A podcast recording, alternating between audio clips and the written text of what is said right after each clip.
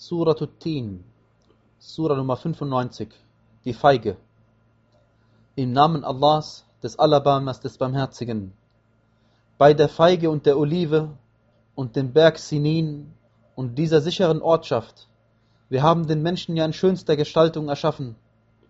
Hierauf haben wir ihn zu den Niedrigsten der Niedrigen werden lassen. Außer denjenigen, die glauben und rechtschaffene Werke tun. Für sie wird es einen Lohn geben, der nicht aufhört. Was lässt sich da weiterhin das Gericht für Lüge erklären?